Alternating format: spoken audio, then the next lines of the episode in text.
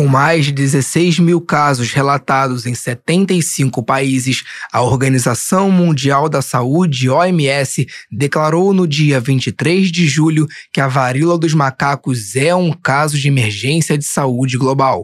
No Brasil, o Ministério da Saúde começou a tratar a doença como um surto, pois o país já contava com mais de mil casos. A varíola dos macacos, também conhecida como monkeypox, é uma doença viral e sua transmissão ocorre entre humanos ou animais infectados. O contágio humano ocorre principalmente através do contato com as lesões da pele, mas também por secreções respiratórias e pelo compartilhamento de roupas e objetos da pessoa infectada. Durante a entrevista coletiva em que a OMS atualizou a situação da epidemia no planeta, o diretor-geral da organização, Tedros Adhanom, afirmou que o risco de infecção da doença pelo mundo é médio, exceto na Europa, onde é elevado. Além disso, informou que é possível controlar a transmissão da varíola dos macacos a partir das ferramentas disponíveis. Segundo a OMS, a grande maioria dos casos tem apresentado sintomas como lesões na pele,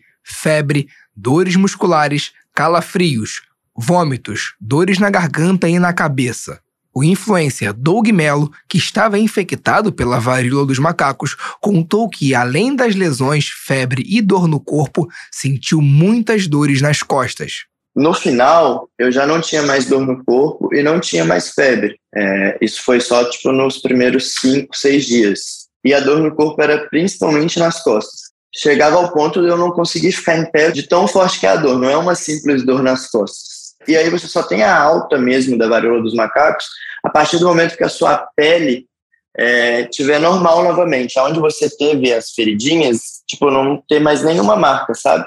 A OMS divulgou que a doença é endêmica na África, ou seja, tem recorrência de casos na região, principalmente nas partes central e oeste do continente. Ainda segundo a organização, mesmo que haja transmissão comunitária pelo mundo, é pouco provável que a varíola dos macacos se torne uma pandemia. De acordo com a infectologista Tânia Vergara, a transmissibilidade da doença é menor que a da Covid-19 e sua letalidade é baixa, de cerca de 3 a 6%. Para a especialista, como há uma eficácia cruzada da vacina da varíola humana com a varíola dos macacos, é necessário que as autoridades sanitárias prezem pela vacinação dos grupos de risco, que seriam os profissionais da saúde na linha de frente do atendimento aos infectados. As pessoas que têm mais de 50 anos são vacinadas contra a varíola e existe uma proteção cruzada para a varíola dos macacos, né?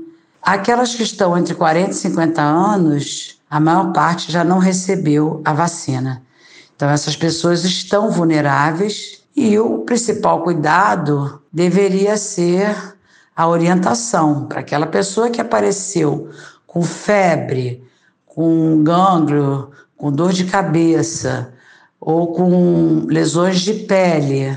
Então, essa pessoa deve procurar assistência médica, ligar para os serviços de notificação, né, os CIEVs, e se isolar até que seja descartado que ela esteja é, infectada com o vírus da varíola dos macacos. Como a maioria dos laboratórios estão focados na produção da vacina contra a Covid-19 e não há imunizantes suficientes para toda a população, a infectologista indica que o isolamento de pessoas com casos suspeitos é uma das melhores formas de combater a doença. Além disso, também é importante a notificação imediata do diagnóstico para as autoridades sanitárias e o amparo para os pacientes que avançarem para casos graves. No mesmo dia em que a OMS declarou a varíola dos macacos como emergência de saúde global, o Ministério da Saúde informou que faz buscas para comprar um imunizante específico contra a doença. Porém,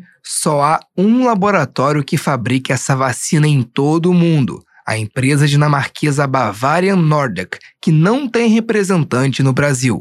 Em nota, o Ministério disse também que a OMS está agindo junto ao laboratório para ampliar de forma global o acesso ao imunizante nos países com casos confirmados da doença. Do Rio de Janeiro para a Rádio Erge, Ian Ney.